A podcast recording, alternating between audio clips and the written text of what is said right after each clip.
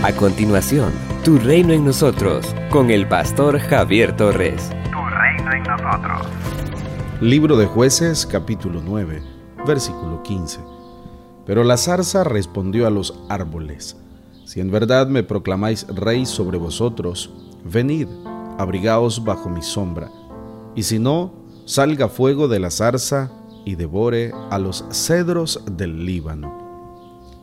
A la muerte de Gedeón, su hijo Abimelech, que era medio israelita y medio cananeo, de acuerdo a jueces capítulo 8 versos 30 al 32, yendo en contra de la promesa que su padre le había hecho al pueblo de no establecer dinastía real en Israel, de acuerdo al capítulo 8 verso 23 de jueces, consigue, valiéndose de su capacidad demagógica, ser nombrado rey de Israel capítulo 9, verso 6 y verso 22 del libro de jueces.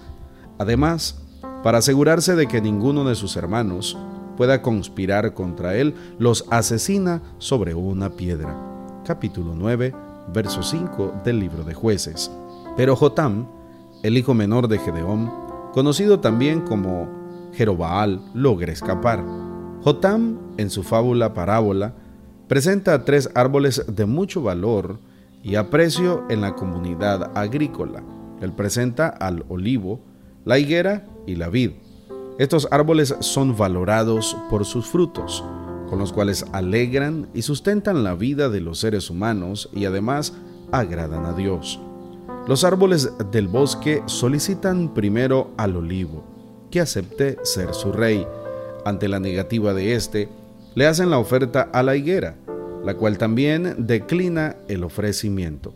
Así que acuden a la vid, pero esta, igual que los dos anteriores, no está dispuesta a rebajarse a ser rey y prefiere seguir produciendo sus frutos con los cuales alegra a Dios y a la gente. Finalmente, acuden a la insignificante y despreciable zarza para que los gobierne. Mientras los anteriores árboles son útiles, la zarza no ofrece sino dolor, pues lo único que produce son espinas que causan heridas, aflicción, tristeza a quienes se le acercan. De forma magistral, Jotam declara que los israelitas han sido ciegos y torpes al escoger como su rey al más inepto y tirano de los hijos de Gedeón. Abimelech, ávido de poder y de fama, se valió de su crueldad tiranía e injusticia para constituirse el rey de los israelitas. Pero la dicha le duró tan solo tres años, pues murió a manos de una mujer que le arrojó un pedazo de rueda de molino sobre la cabeza. Capítulo 9, verso 53 del libro de jueces. Cada vez que alguien se vale del poder, de la injusticia y de la tiranía para conseguir sus propósitos, va en contra de la voluntad de Dios. En la historia de la iglesia encontramos hombres que se impusieron a la fuerza y desviaron del buen camino a muchos hermanos. El anhelo de un buen líder cristiano debe ser el permitir que el Señor lo use para bendición de los demás. Esta fábula nos enseña que la violencia provoca más violencia y que quien adquiere el poder a través de medios ilícitos termina mal. El sabio proclama, cuando los justos dominan, el pueblo se alegra. Cuando domina el malvado, el pueblo gime. Proverbios capítulo 29, versículo 2. El Señor Jesucristo nos enseñó que en vez de buscar el poder, debemos anhelar ser servidores de los demás, pues en su reino el mayor es el que sirve Somos una iglesia llamada a establecer el reino de Jesucristo en Nicaragua.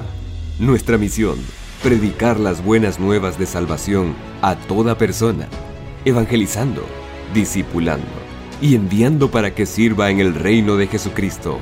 IRSAD, transformando vidas. Hemos escuchado la reflexión de hoy con el pastor Javier Torres. Si necesitas oración, escríbenos al 8588 8888 o visita las redes sociales del pastor Javier Torres, quien además de su maestría en teología, lleva 20 años predicando y sirviendo a Dios y a las personas. Si te encuentras en Managua, puedes visitar el Ministerio ITSAT, de Gasolinera 1 La Subasta, dos cuadras al norte, mano izquierda.